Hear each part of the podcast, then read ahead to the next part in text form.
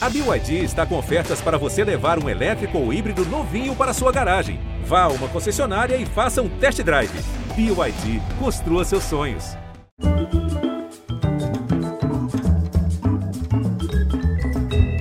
Bem-vindos, tudo bem? Olha, ela viveu uma montanha russa na pandemia. Primeiro, a queda. Um dia depois da pandemia decretada, ela viu a casa dela e tudo que tinha lá dentro serem destruídos por um incêndio. E não tinha seguro. Meses depois, pegou Covid. Faltou ar, sumiu o paladar, o raciocínio ficou lento, mas ela se recuperou. Este ano foi para cima. Convidada para a super dança dos famosos, aí foi a sua vez de botar fogo em tudo. No meio do caminho ainda encontrou o amor e o novo casal logo se tornou o mais chipado do Brasil. No mês passado, outro tranco perdeu seu padrinho para a Covid. Uma semana depois, saiu como vencedora bicampeã da Superdança. Com a consagração no programa, ela quebrou a internet mais uma vez, mais uma de tantas. Nas redes, ela ocupa assim o, o papel de paixão nacional no imaginário do brasileiro um posto que já foi de musas como Sônia Braga, Vera Fischer. Para chegar a esse lugar é preciso talento, carisma, beleza e um troço difícil de explicar, em francês, je ne sais quoi, não sei o quê, que em português a gente sabe muito bem o que é, borogodó.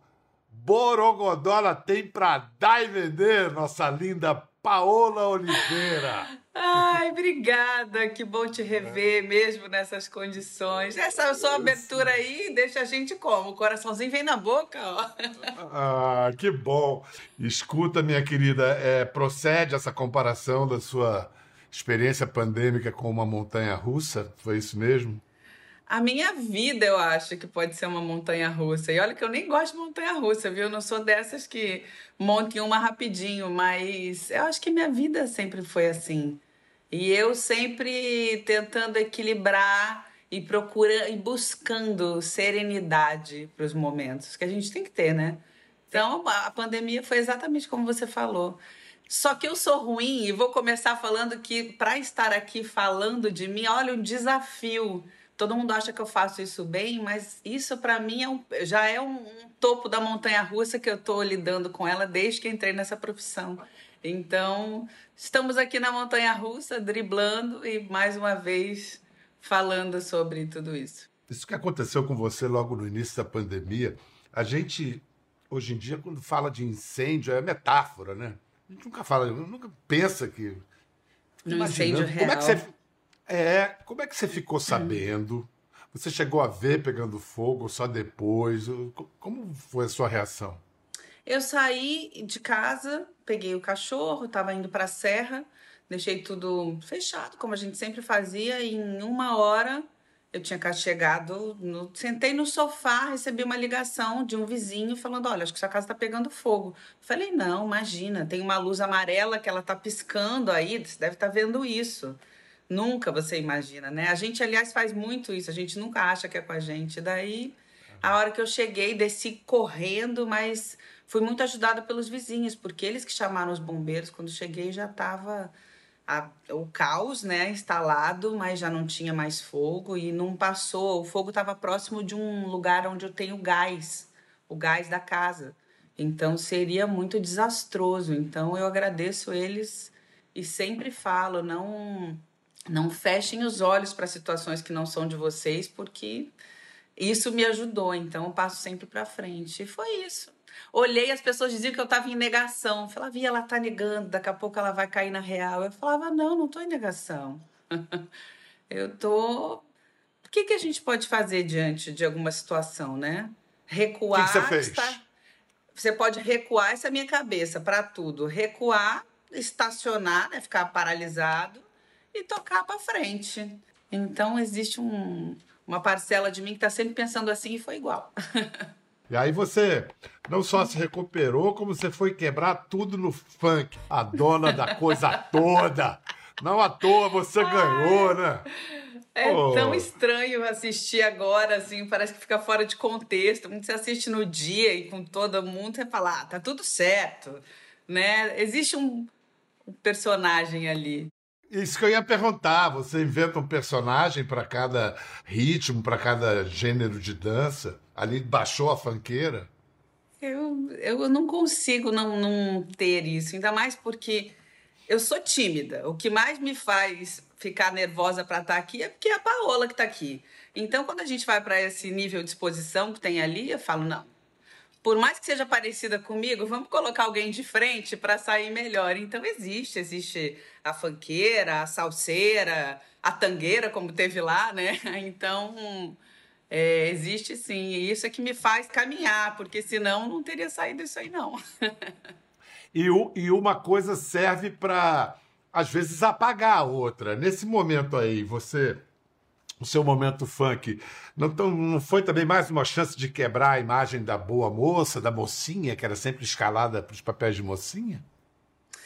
Menina, acho que eu já tinha feito isso. Eu acho que reforçou Verdade. as pessoas, né? Eu acho que as pessoas lembraram, falaram: olha como ela pode ser diferente. Aliás, eu venho numa, não diria uma briga, mas uma atenção com o meu, com a, com a minha carreira, exatamente para não me enquadrarem isso é uma coisa que me incomoda, para que não me engavetem. A alegria que eu tenho com o meu trabalho é poder ser camaleônica, um dos melhores adjetivos para mim. Então, eu vou buscar sempre ser diferente. E aí eu tive a sorte de fazer mocinhas que é difícil pra caramba, assim. Então, é uma das coisas. Eu digo que dizer bom dia no café da manhã é uma das coisas mais difíceis que tem. E o pessoal diz, o pessoal acha que é chorar. Também, mas não. Dizer bom dia no café da manhã durante oito meses numa personagem que é bom caráter, que é honesta, que é boa filha, que é amorosa. A, pessoa, a gente fala assim: ah, isso aí eu quero na vida. Né? E olha lá. Então é isso. Adorei. É por isso que eu digo que eu, as vilãs vão tão bem, porque a gente sai, né? Existe um imaginário em torno. Mas eu consegui sair, eu acho que o grande, a minha grande alegria é que as pessoas já entenderam que a mocinha pode ter sal, ela pode ser diferente, ela pode ter sangue no olho, e que a vilã pode ter amor, pode ser apaixonada, pode ser magoada, ela pode ser muitas coisas. Como somos todos, né? Como Ninguém é somos. totalmente mal, nem totalmente bem, é sempre uma, um balé. aí. vamos fazer o seguinte: a gente vai eh, lembrar um pouco desses seus caminhos de desconstrução, reconstrução, construção, mas antes vamos falar da sua, da sua família. O pai de Paola era policial em São Paulo e ele e ela falaram sobre isso nesse documentário aqui. E mesmo estando é, muito afastado de casa, no caso da mãe e dos irmãos, eles viam sempre a gente como sendo um policial, um dedicado, e por que não dizer às vezes até um herói, pelo número, pela quantidade de ocorrências que a gente participava, que a gente se envolvia, que a gente trazia como resultado. Porque era uma verdadeira aventura. Todo dia saías para trabalhar sem muitas vezes saber que o retorno a gente voltava vivo ou morto como tantos colegas que aconteceu. O policial militar se dedica muito, não sabe se volta para casa, que é uma coisa seríssima. Eu me lembro que eu rezava muito para meu pai voltar para casa. Eu falava, meu Deus, ele não vai voltar. Você ali de, é, diz que você tinha medo do trabalho de seu pai, mas você também tinha medo de como ele iria pensar do seu trabalho? Como é que ele reagiu ao seu desejo de ser modelo, de ser atriz? Não tinha ideia que eu teria que encará-lo com a minha profissão. e, e fugir algumas vezes, como aconteceu. Mas sabe que eu olhando hoje, eu eu já já fiquei brava, já não entendi, mas hoje em dia eu entendo mais.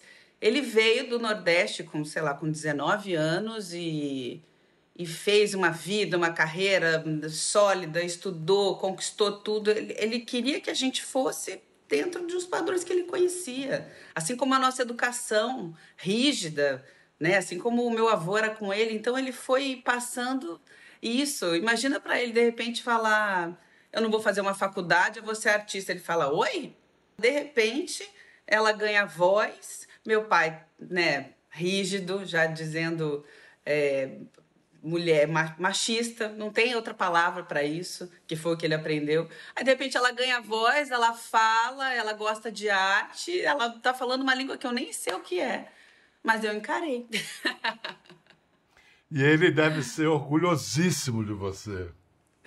Ainda não entende algumas coisas. Ele fala: como é que aconteceu isso mesmo? Mas é muito orgulhoso. Muito. vou, vou mostrar agora para os nossos espectadores é, pouca gente conhece essa estreia de Paola na televisão. Ela tinha 16 anos, conseguiu seu primeiro emprego como assistente de palco. Preste atenção, vocês vão reconhecer.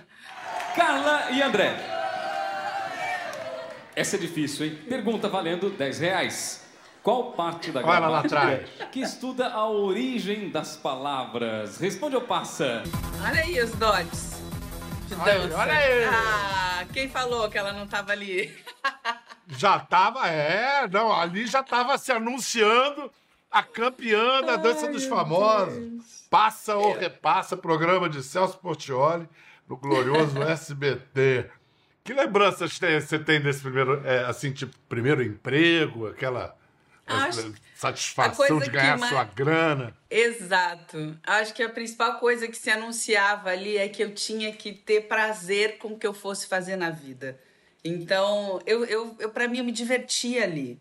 E aí, e aí, quando saía, eu tinha essa, exatamente essa sensação do primeiro emprego. Eu lembro que parava, eu tinha, sei lá, coisas que uma menina de 17 anos, né, eu achava um status eu ter vale transporte, ticket de refeição para ganhar cesta básica. Imagina, para um pai que falava: não, eu vou pagar a faculdade, eu vou fazer, com todo o amor dele, né? Mas eu acho que existia uma inquietude em mim de falar: não, eu vou fazer, eu vou prover como você ensina, né? Então era, era esse encaminhamento. E eu achava maravilhoso. Você fez. Você já trabalhava como atriz, você fez fisioterapia. Era um plano B? Caso não desse certo a carreira artística? É o contrário. A, carreira, a carreira artística foi que me, me sugou. Eu, eu, a minha primeira opção foi comunicação social, porque eu falei que eu queria trabalhar me comunicando de alguma maneira. Eu achava que indo por esse lado eu estaria mais próximo de alguma coisa que ia bater o meu coração. Mas a minha mãe é da área da saúde. A minha mãe acabou de se formar em medicina, que era o sonho dela, e sempre fez enfermagem. Então eu falei, não comecei a me não me dar bem com comunicação. falei, não, não é isso. Aí eu falei, tá. Escolhi fisioterapia, que era um curso em alta na época, e é super afetivo. Depois eu sei que eu escolhi, de verdade, eu ia me dar bem nessa profissão, porque é um curso totalmente afetivo.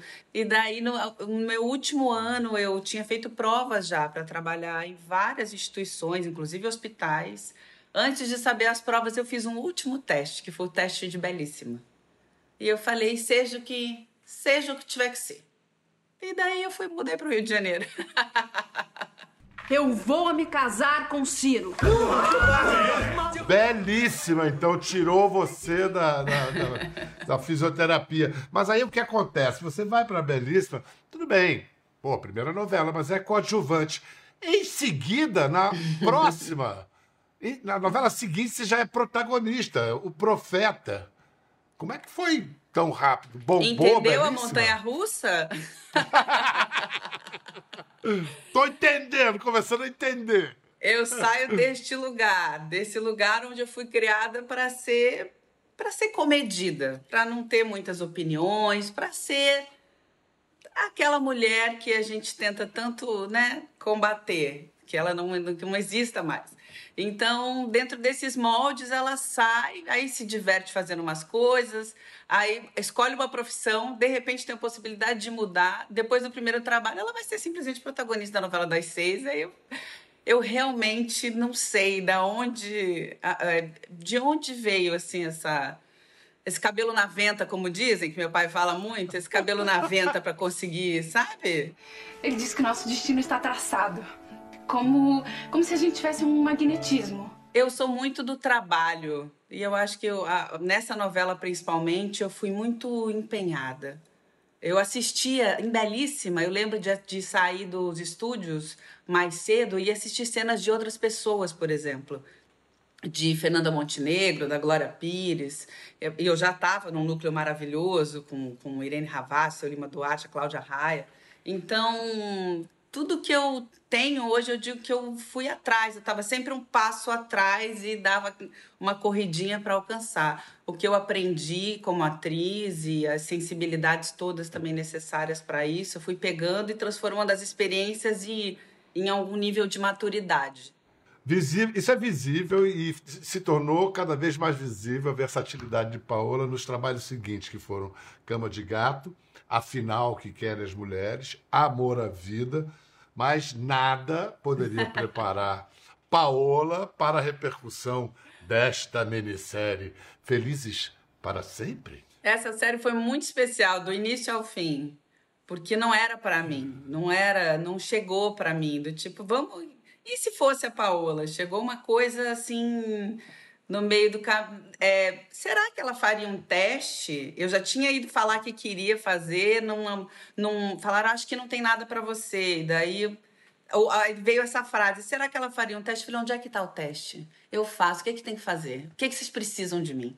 Então, esse trabalho foi muito legal, porque eu, eu não descanso. Eu acho que o que a gente quer, eu, a gente vai atrás e se não der, não deu. Mas pelo menos eu, eu vou ter certeza de que eu fiz o que eu podia.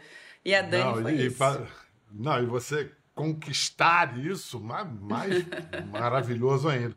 E, no entanto, aquela cena sua de costas de calcinha virou até fantasia de carnaval. Você Meu ficou Deus. grilada? Pô, eu me mato, trabalho, faço super trabalho. E, e vai ficar essa Chegou uma hora que você ficou meio bolada, assim? Sabe por que, que eu fiquei? É, fiquei. Foi por pouco tempo.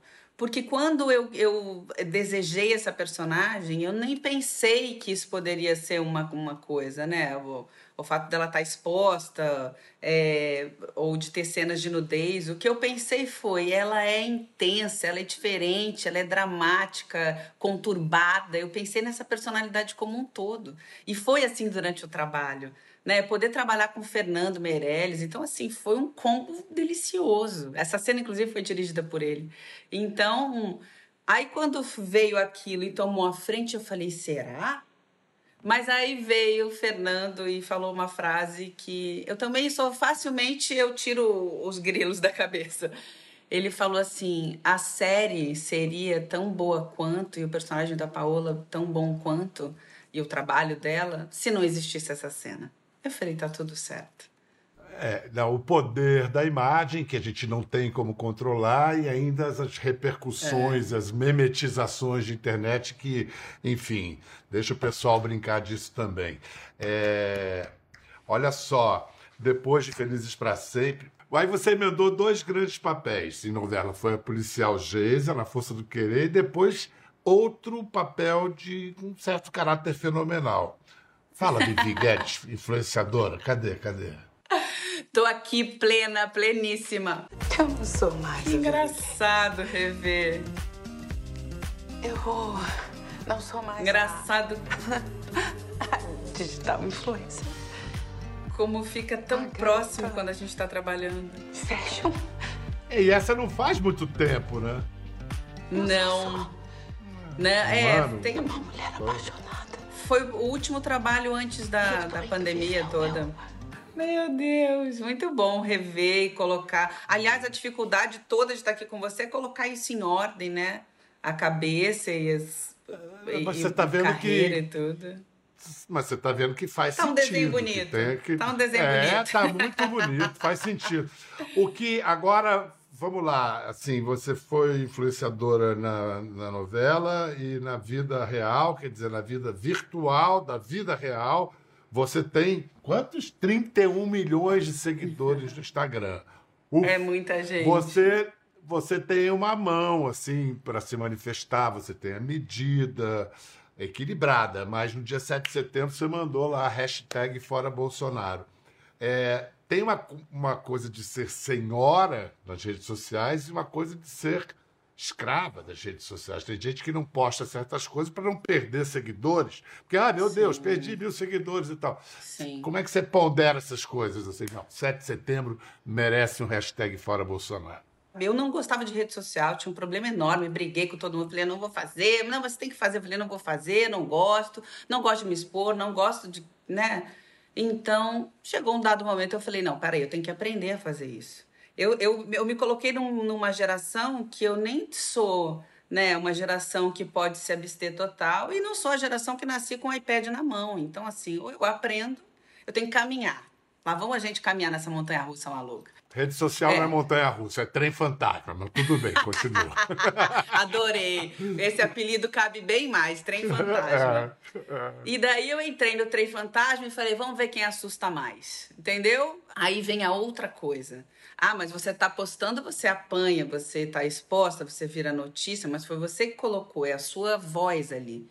É, eu vim conquistando essa, essa liberdade. Chegou um momento que eu falei assim, gente, eu tô escrava, como você falou. Né? A gente vai se abafando. Nessa posição e exposição que a gente fica, o espaço para errar é tão pouco. Mas quem foi que falou que eu não posso? Que eu não posso errar, que eu não posso mudar de opinião, que eu não posso falar sobre outras coisas diferentes do que as pessoas estão esperando de mim, né? Tem expectativa. E aí é que entra o 7 de setembro. Eu acho que num dado momento, né? Eu senti necessidade de me colocar como mulher, como alguns assuntos que eu tô falando, e ter opinião. Ter opinião não é bater em ninguém. Ter opinião é simplesmente ter a liberdade de estar numa rede que é minha. E assim, interesse aos 30 milhões que estão lá, ou a menos pessoas. Mas se não tá, também não, não quer saber, não veja, né? Mas eu senti necessidade. Deixa eu te fazer uma pergunta, se você é, não quiser responder, fica totalmente à vontade, eu nem ponho na edição. Ai, meu Deus. Vou tomar uma água, já volto. Não, não é nada demais, não é nada demais. É, Diga. é, uma associa, é uma associação que se faz com a categoria profissional de seu pai, os policiais, com o bolsonarismo. Aí é aquela pergunta clássica desse século XXI. Vocês evitam falar de política no almoço de domingo?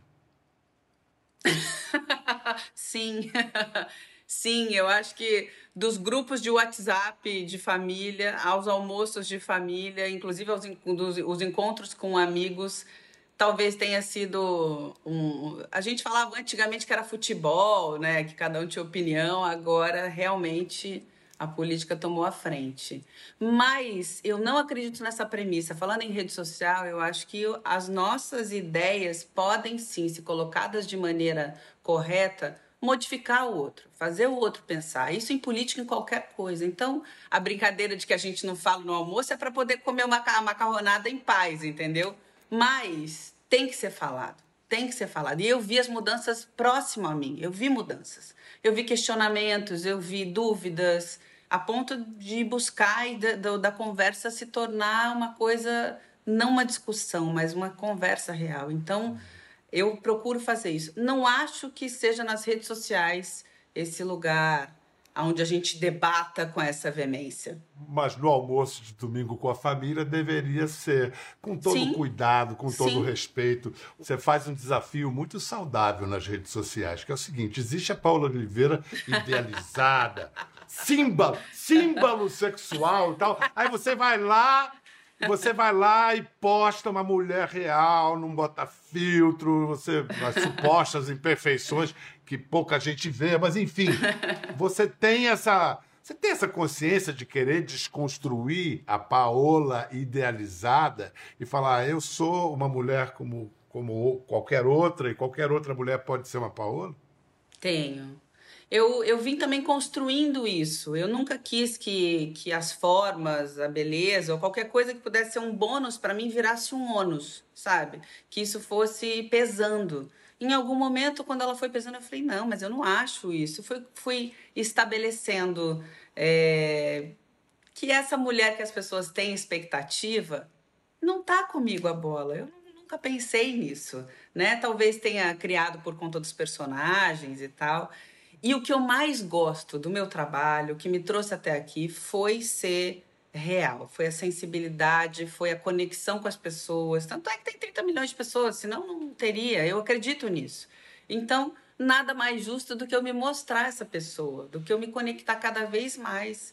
Eu não vou ficar com a mesma cara e nem fisionomia para sempre. Tô quase fazendo 40 anos, eu tenho orgulho disso. E tenho orgulho de falar de uma beleza de uma maneira diferente do que eu falava antes. Então, eu faço sim. Agora, a hora que eu tô linda, que eu usei filtro, não tem problema também, né? Porque senão a gente faz os pequenos grupos. Então, ah, é tá só na vida. É tão mais fácil a gente estar e ser vulnerável, ter nosso espaço para errar, ter nosso espaço para ter a beleza que a gente tem. Até atender a expectativa dos outros, né, em algum momento, porque esse trabalho também nos coloca nessa posição, mas sem pressão. Então, eu faço isso para que todo mundo tenha essa sensação que eu tenho de tirar o peso dos ombros. Momento consultório sentimental, notícias do coração. Um cupido negro chamado Mumuzinho ah, tirou um casal sensacional do armário. Vamos ver Mumuzinho.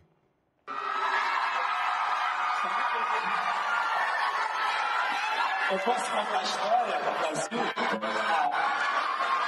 Eu posso contar a história do Brasil? Gente, eu vou contar. Ó, não conta pra ninguém. Vou contar. Eu fiz um FaceTime com os dois. Ai, que lindo! Então, meus queridos avós, que Deus abençoe essa relação, esse amor. Viva o amor!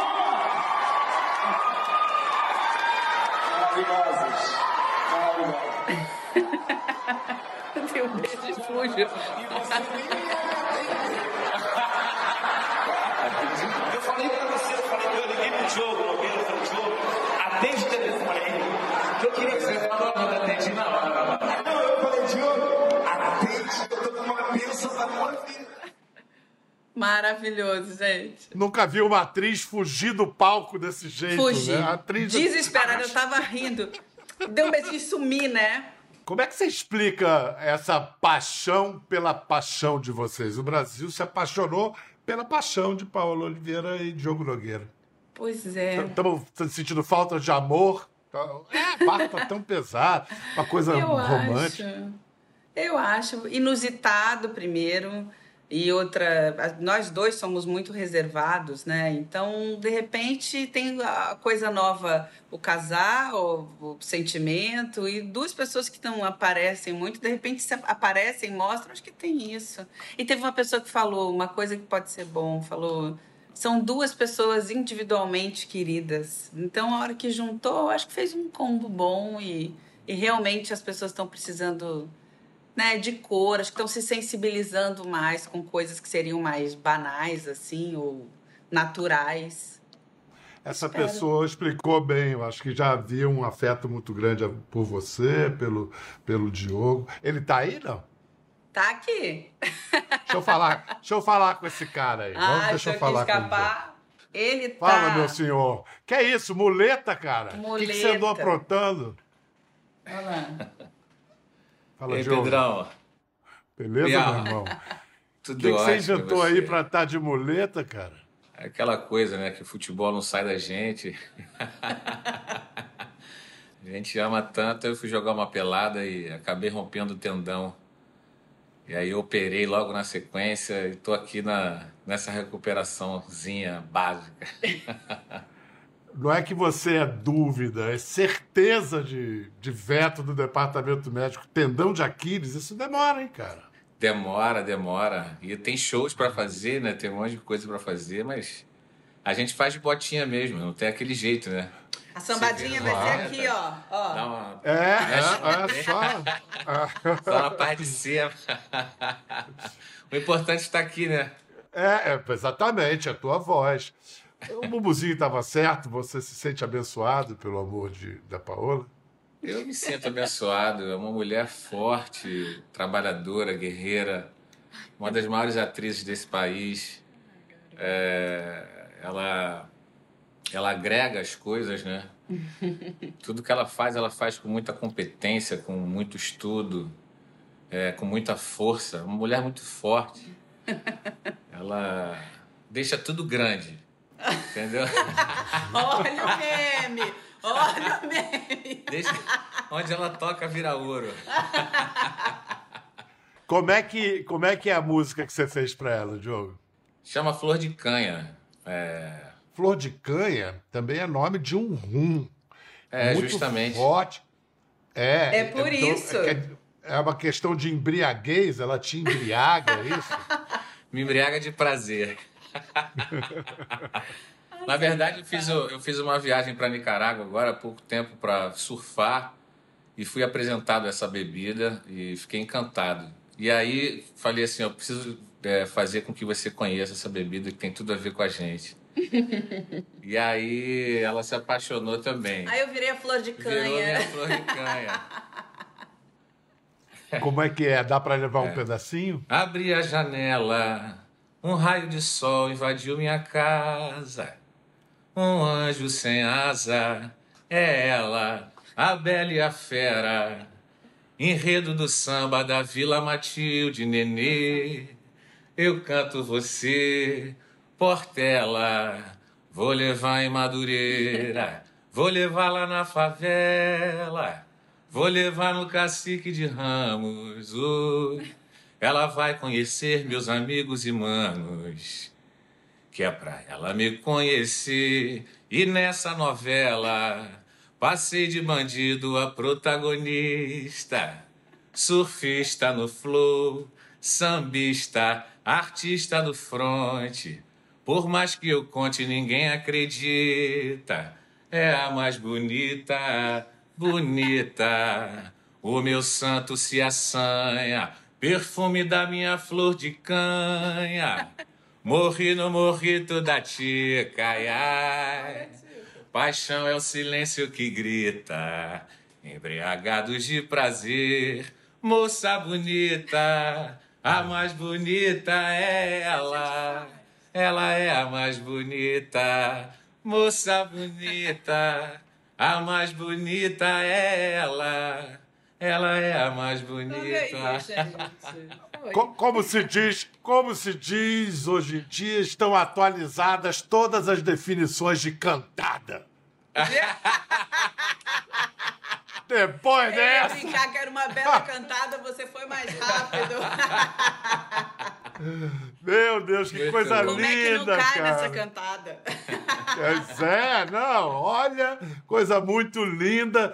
Vai lá, Diogo, obrigado. Paola, no- entre tanta montanha russa, um trem fantasma, sei lá, você não fica parada, né? Mesmo durante a pandemia, você fez um filme, eu sei que você rodou em janeiro desse ano, e tem perspectiva de novela a caminho. Você tem mais ou menos a previsão de quando é que a gente vai ver você de novo na telona e na telinha? Novela um pouquinho mais pra frente, porque eu entro em pré-produção em dezembro, janeiro, deve ser pra maio só. E, e o filme, que é o filme com Lázaro, Papai é Pop, que é um, um casal marinheiros de primeira viagem. Tive um set cheio de crianças, cheio de bebês, foi uma delícia. É, esse eu acho que mais pro final do ano, porque tá tudo pronto, então tô na expectativa também dessa Gente, é, família é, moderna. é, pois é, eu fico pensando, um set cheio de criança, eu fiquei logo com aquela coisa, você considera isso maternidade? Né? Esse projeto? A gente sempre considera, né? É Uma coisa que está no imaginário, por mais que não se queira, se pensa antes de dizer que não, né? Mas tá, tá no imaginário ainda. Eu vou treinando. Porque no Papai Pop eu treinei bastante. Inclusive já fiz as divisões, porque o filme fala sobre isso, dessa divisão nova, né? Por que, que a mulher tem que fazer algumas coisas e o marido não? Então o Lázaro sofreu, o nosso querido Tom, no filme. Então, pelo menos eu tô aprendendo direitinho, ó, tô anotando. Legal. Paola, adorei conversar com você. Você está luminosa, mais do que sempre. E você cuida desse rapaz que está contundido aí. Pode deixar, ele será bem cuidado. Futebol agora só de videogame, tá? Futebol só de videogame é mais seguro. É, Por enquanto, né? Que o bom É jogador isso. não desiste. É uma Um cachaça. É, muito obrigada. Aqui quebrando meu gelo de falar sobre mim, de falar sobre minha carreira, os meus medos e os meus avanços. Muito obrigada, tá? Muito bom, muito bom falar com você. Gente, até a próxima. Ficou curioso para ver as imagens do programa? É só entrar na página do Conversa no Globoplay. Tá tudo lá.